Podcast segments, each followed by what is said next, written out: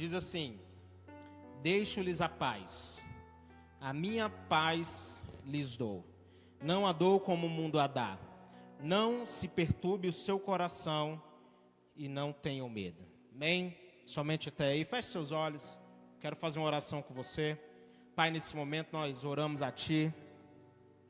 Para que essa palavra, Deus, seja relevante na vida do Teu povo. Que ela fale nos corações, que ela tenha impacto. Que seja a Tua mensagem, ó Deus, hoje para as nossas vidas, em nome de Jesus. Você pode dizer amém?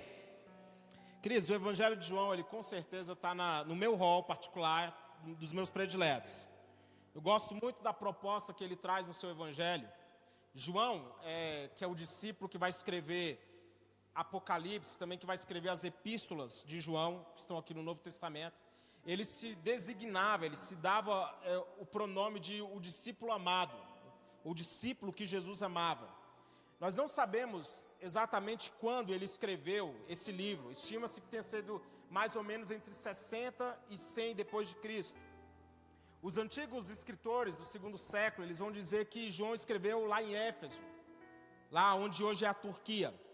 E dos sete milagres relatados por João no seu livro, cinco é, não estão em nenhum outro evangelho. Então, como eu disse, o evangelho de João é muito peculiar. Ele tem esse diferencial. Nós vimos alguns milagres que nós não vamos ver em outros. E também João ele é muito rico em doutrina, porque João vai falar muito sobre a natureza divina de Jesus Cristo. Ele é grande, ele já inicia seu evangelho escrevendo assim que o verbo se fez carne. Ele é um defensor quanto essa verdade de que Jesus Cristo se manifestou em carne algo que ele combateu muito no primeiro século, que foi a crença que havia entre um grupo de estudiosos de que Jesus não se manifestou em carne. Eles defendiam que Jesus foi apenas uma aparição fantasmagórica. E eles defendiam que Jesus, que o próprio Deus não se manifestou em carne. Então, nós vemos que João combatia esse espírito, o espírito do anticristo. Nos capítulos, entre os capítulos 14 e 17, nós vamos ele ensinando muito a respeito da sua natureza, do seu relacionamento com Deus, sobre a vinda do Espírito Santo. Então é um texto muito poderoso. E hoje eu quero falar sobre paz, algo que todo homem busca, todo homem de bem busca paz, busca viver em paz, paz e segurança. Quantos querem uma casa que tenha paz aqui? Ou quantos aqui gostam de morar numa casa que tem conflitos diários? Ninguém gosta. Nós gostamos de estar em paz, de viver em um lugar de paz. E talvez a definição mais simples que nós vamos encontrar para paz seja um estado de calma ou tranquilidade, uma ausência de perturbações e de conflitos. Como eu disse, ela é muito almejada por todos nós. Então, Isaías, ele vai predizer o nascimento de Jesus. O pastor até citou aqui o texto que ele vai falar assim: que um menino nos nasceu, um filho nos foi dado, e o seu nome será maravilhoso conselheiro, Deus forte, Pai da eternidade, príncipe da paz.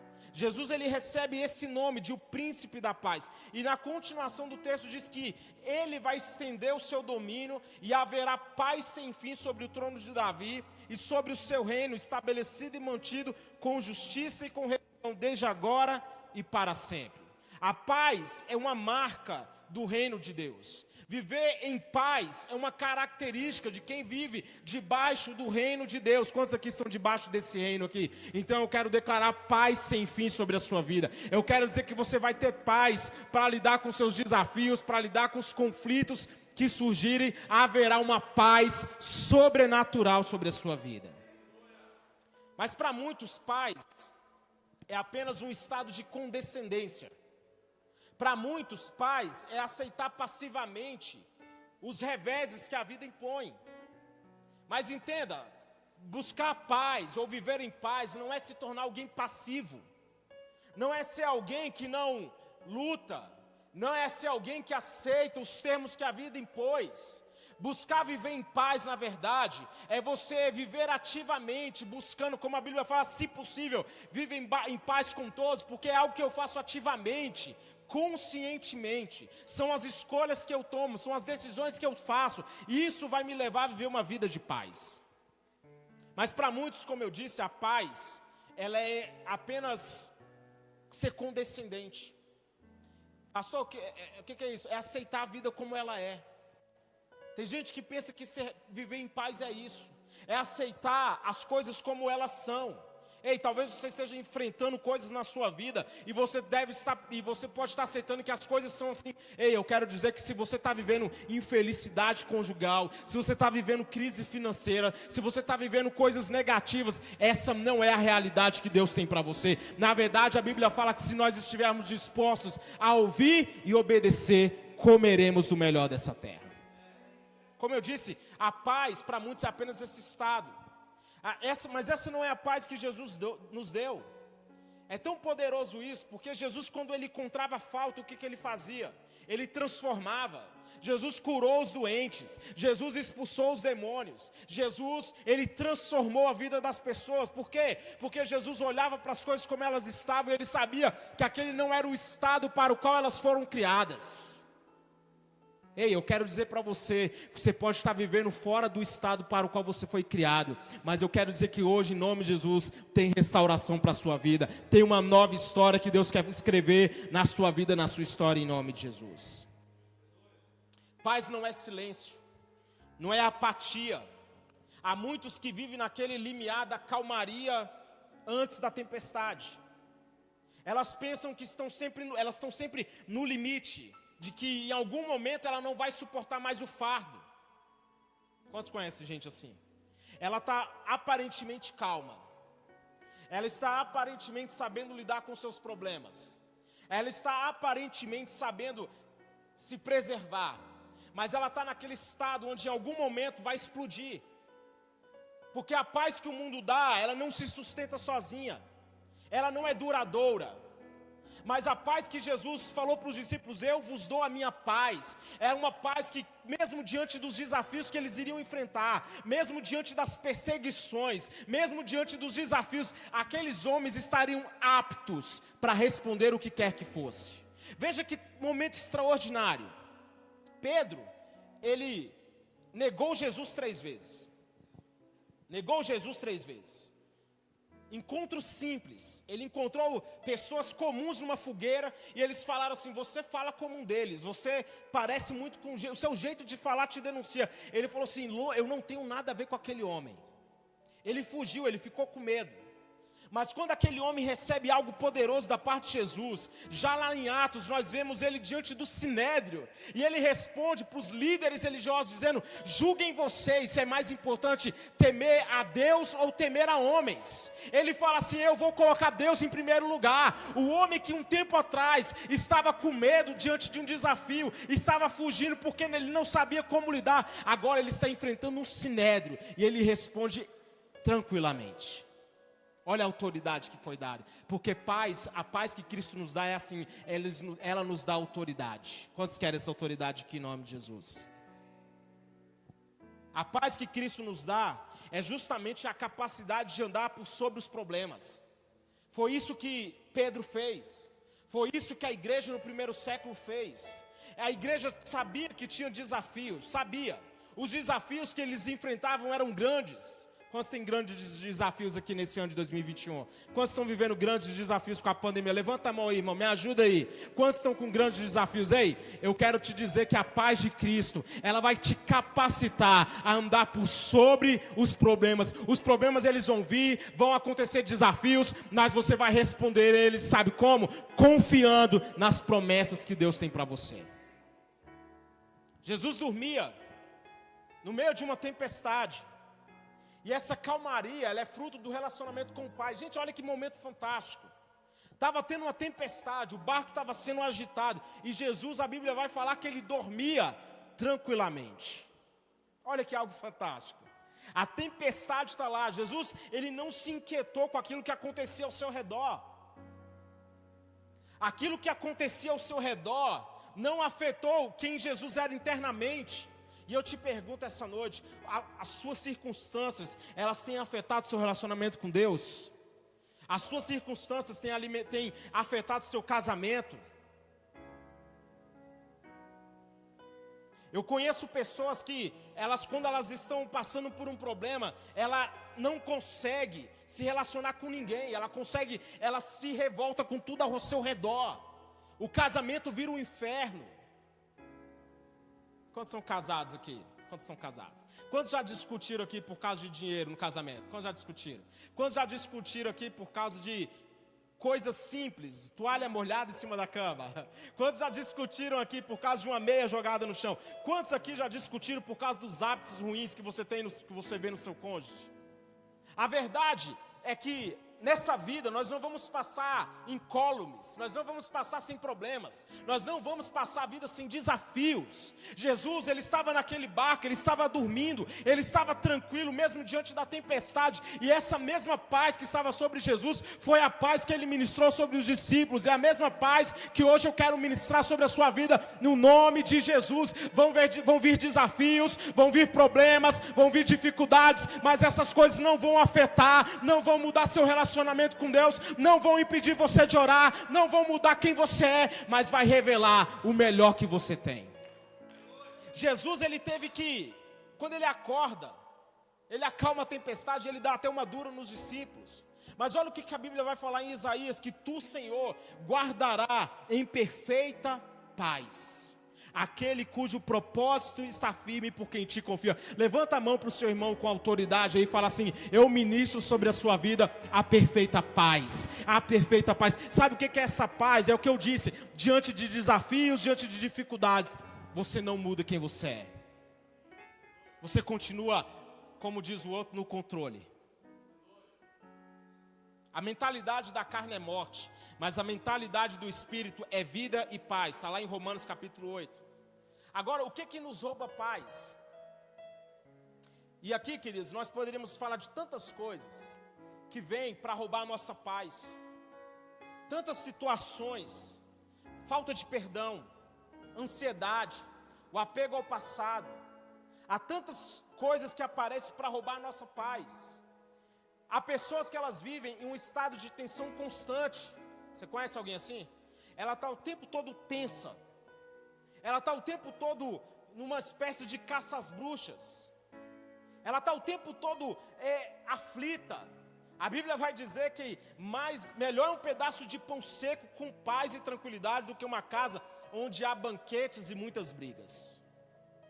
Mais vale um pão, de, um pão seco em um lugar que tem paz do que um banquete num lugar que tem muitas brigas.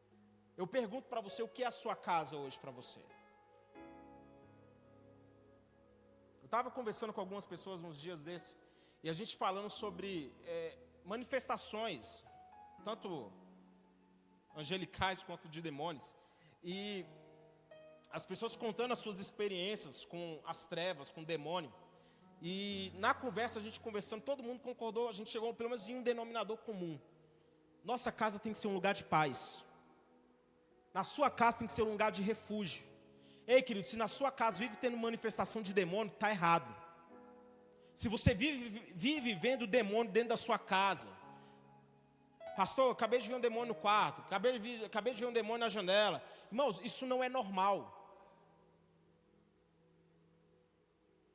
Tem gente que está sempre tendo essas, esse contato com o lado maligno.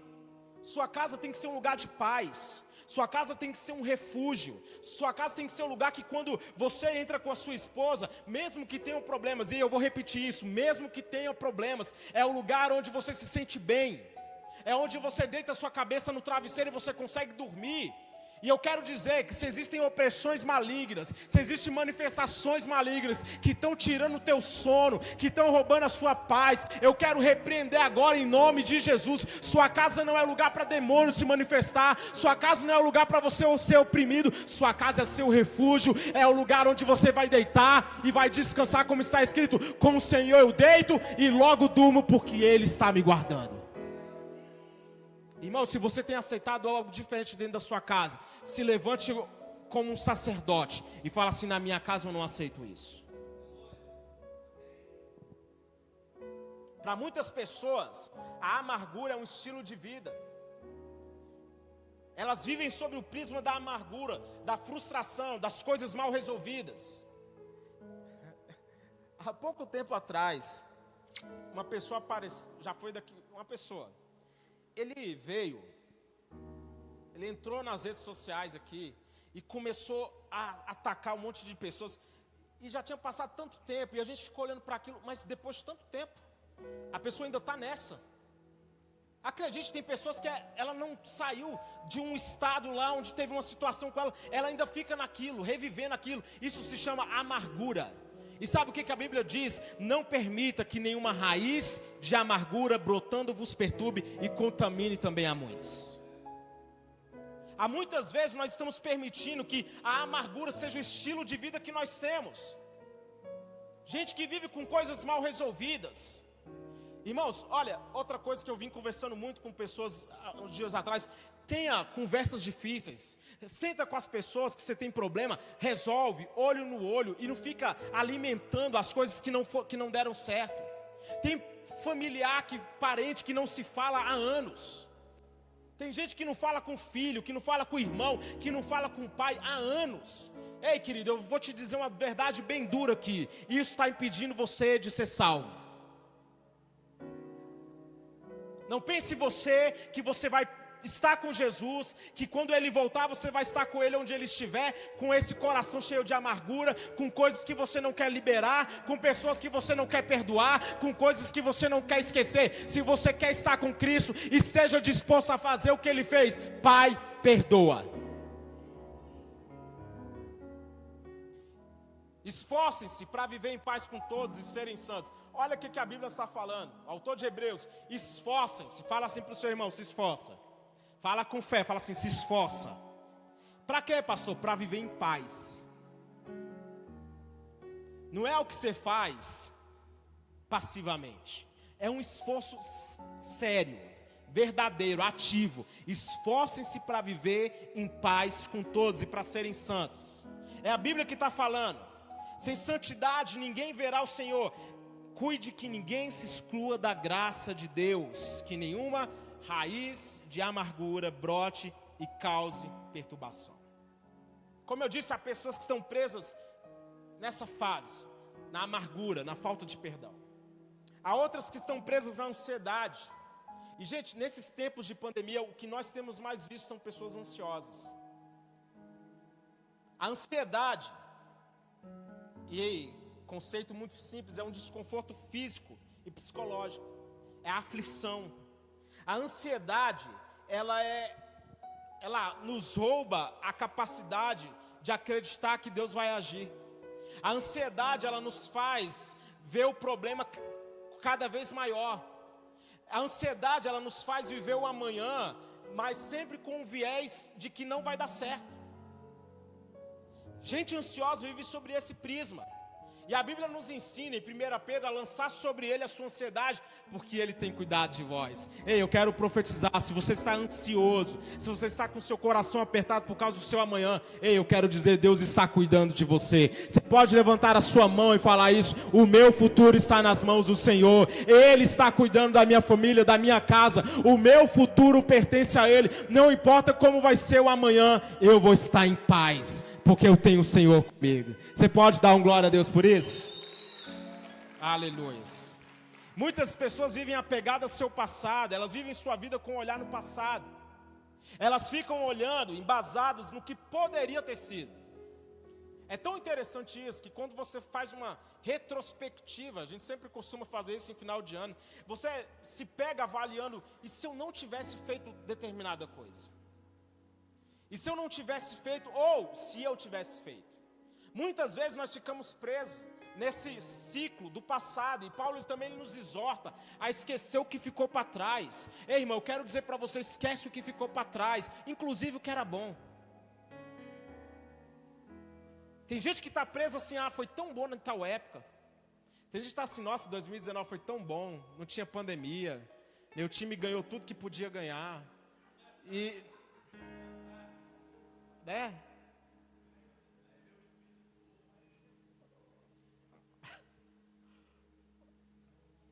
Olha para o futuro. A Bíblia fala, Paulo, esquece o que ficou para trás. Prossegue para o alvo. Sabe por quê, querido? O que você viveu pode ter sido bom, mas acredite, tem coisas melhores que Deus quer fazer. Deus quer fazer muito melhor. Não diga que nos tempos atrás é melhor. Olhe para frente, olhe para as coisas novas. Nosso Deus não parou, Ele continua trabalhando. Então, se você viveu coisas boas lá atrás, continua exercitando sua fé e acreditando que tem coisas melhores no futuro te esperando. Não fique apenas preso no que foi bom lá atrás. Olhe para frente e creia: o melhor de Deus ainda está vindo. Deus, o melhor de Deus está vindo. Como eu disse, nós poderíamos citar inúmeras outras condicionantes de coisas que tiram a nossa paz, mas para todas elas, em Cristo nós temos a solução. Para todas as nossas preocupações, para todos os nossos problemas, nossas ansiedades, Cristo é a resposta. Olha o que está escrito em Colossenses: que a paz de Cristo seja o juiz no seu coração. Coloca a mão no seu coração e fala assim: Senhor, que a tua paz seja o juiz em meu coração. Queridos, olha, isso aqui é tão fantástico. Eu não vou me prender muito, mas olha só. Uma vez eu fui chamado para ir para um certo lugar, e eu estava com um carro, e o carro não estava apropriado para fazer a, esse percurso que eu fui fazer. Não estava não em bom estado. Primeiro carro que eu tive, novo, o carro estava, oh, oh, Juninho, só a graça. E eu lembro que o meu, aquela pressão de amigo, não, vamos, vai ser legal, todo mundo me empolgando, sabe, Nani? Eu, não, bora, vai ser legal. Irmãos, eu vou falar uma coisa para você, eu tinha lá aquela coisinha, aquela, aquela coisinha não, né? A voz do Espírito Santo me falando, não vai. Só que eu falei assim, deve ser coisa da minha cabeça, né? Eu vou, vai ser legal. Irmãos, foi uma trabalheira. Madrugada, na BR, o carro quebrou. Foi, tive que ser resgatado. Voltei para a cidade que eu estava, dormi no carro. O custo para arrumar o carro foi altíssimo. Foi, enfim. Quantos já fizeram coisas que você sabia que não era para fazer, mas você foi lá e fez e você se frustrou? Mas você sabia que alguém estava te falando assim, não vai.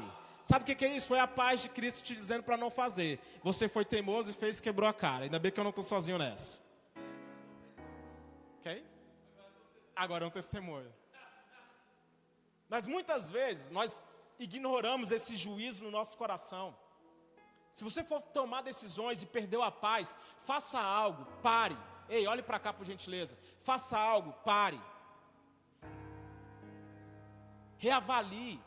Tem gente que está assim, ela toma a decisão de se separar e a decisão está tomada. Ela sabe e acabou, não tem?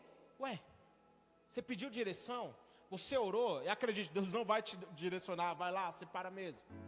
Claro, casos e casos, tá, queridos? Mas se tem coisas que estão nos roubando a nossa paz, é um alerta. Para, faça o caminho de volta.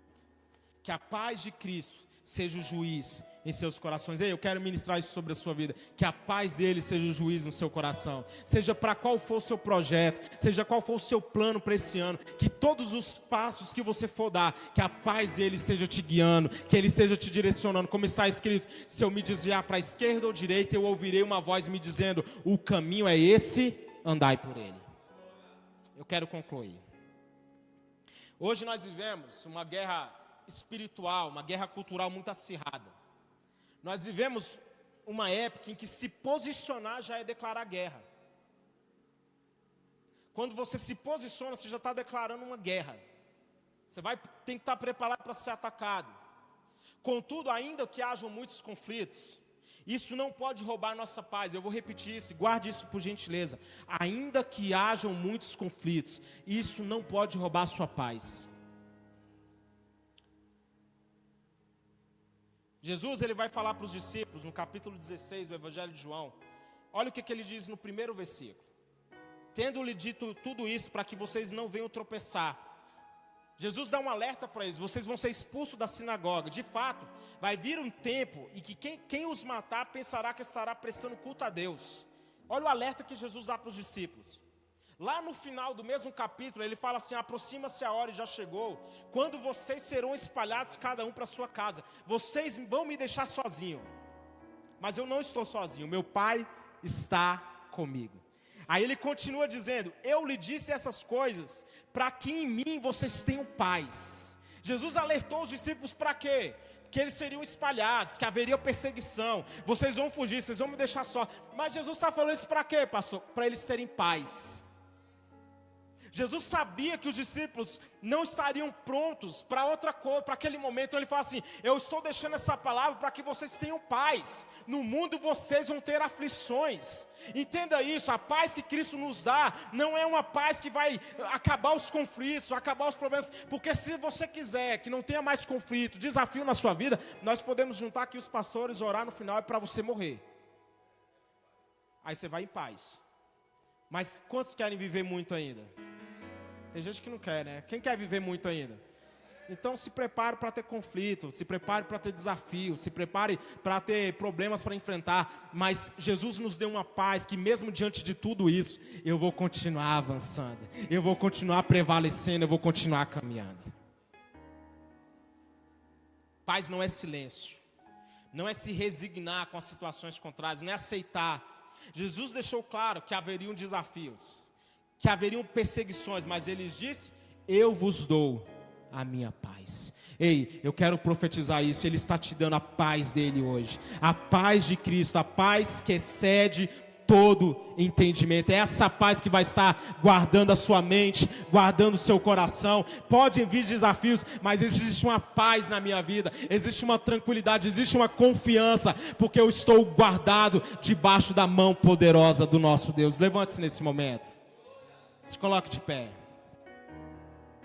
Hoje eu declaro sobre a sua vida a paz de Cristo. E essa paz, ela é fundada em uma verdade imutável, querido. Preste atenção nisso. A paz de Cristo, ela tem uma base muito poderosa, sabe qual é? Em uma promessa. Que ele disse assim: Olha, eu estarei com vocês todos os dias, até a consumação dos séculos. Você pode levantar as suas mãos e falar com isso, eu ele estará comigo. Fala com fé, fala assim, ele estará comigo.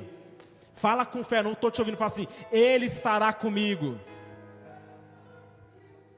Amém. Vamos de novo. Você pode internalizar essa verdade hoje. Ele está dizendo: Eu estarei com vocês todos os dias, na doença, na enfermidade, nos problemas, nos problemas financeiros, nos problemas profissionais, seja qual for, Ele estará conosco. Oh, que poder, promessa poderosa. Querido, o que tem roubado sua paz? Eu disse, nesses dias de pandemia, as pessoas estão mais ansiosas.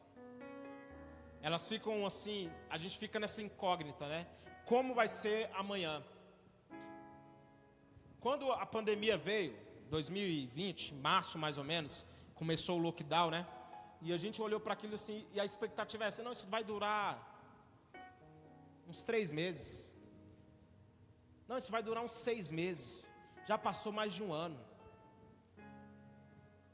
Tem gente que está falando que essa pandemia vai durar aí até 2023, por aí. Eu, eu não sei qual é aquilo que tem roubado a sua paz. Seu casamento tem sido um casamento de paz? Sua casa é um lugar de paz? Sua casa é um refúgio para você e para os seus filhos? Ou é um lugar onde, quando. Já viu aquela história bem antiga de quando o pai entrava em casa, todos os filhos se calavam, era um medo. Um, o meu pai, o pai chegou e todo mundo ficava assustado porque o pai chegou. Ninguém, Shhh, o pai chegou.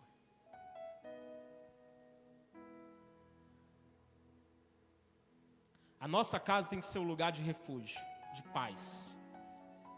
Ore por isso pela sua casa. Ore para aquilo que tem roubado a sua paz sair da sua vida hoje. Ore para que aquilo que tem roubado a sua paz não tenha mais poder sobre você, sobre as suas emoções. Seja qual for, seja a ansiedade, seja a amargura, sejam as coisas que você não consegue resolver na tua vida, o, não importa o que é, hoje eu desafio você a orar e falar assim: Eu quero a tua paz sobre a minha vida, eu quero essa paz que excede todo entendimento. Quantos querem orar por isso hoje aqui em nome de Jesus? Então coloca a mão no seu coração, na sua mente. Se pastor, eu tenho tido pensamentos de suicídio. Pastor, eu tenho tido pensamentos de querer largar a mão de tudo. Eu não quero mais correr atrás de nada, eu não quero mais nada. Ei, o que tem roubado a sua confiança, o que tem roubado o seu desejo de avançar? Hoje eu quero orar com você na autoridade que está no nome de Jesus. Ele disse para os discípulos assim: Eu estou dando, eu te dou essas palavras para que vocês tenham paz. Vocês vão ter desafios, vão ter aflições, mas tenham bom ânimo, Senhor. Hoje nós oramos por isso, nos dê um bom ânimo. Renova as nossas forças, renova as forças daqueles que estão cansados, daqueles que estão sobrecarregados. Jesus disse: "Vinde a mim, os que estão cansados e sobrecarregados, porque eu vos aliviarei". Senhor, traz alívio hoje. Traz alívio aos corações, às mentes. Hoje nós repreendemos em nome de Jesus todo pensamento de morte. Nós repreendemos agora todo pensamento de inquietude, tudo aquilo que tem roubado a nossa paz. Nós lançamos fora hoje em nome de Jesus. Como está escrito em vos converterdes e em vos sossegardes está a vossa salvação. Hoje nós queremos nos sossegar, nós queremos confiar, nós queremos descansar no Senhor, nós queremos declarar que Ele é a nossa paz, o Deus de paz, em breve vai esmagar a Satanás debaixo dos nossos pés. Levante as suas mãos nesse momento e declare isso: Deus de paz, em breve vai esmagar Satanás debaixo dos meus pés. Declare isso hoje sobre a sua vida, declare isso sobre a sua casa. Eu ministro hoje o Deus Deus de paz está entrando na sua vida agora, Ele está entrando nas suas circunstâncias mais difíceis. O Deus de paz vai se manifestar na sua casa para a honra e glória do nome dEle. Aplauda bem forte ao Senhor nesse momento. Querido, celebre ao Senhor com alegria. Amém? Você pode fazer melhor.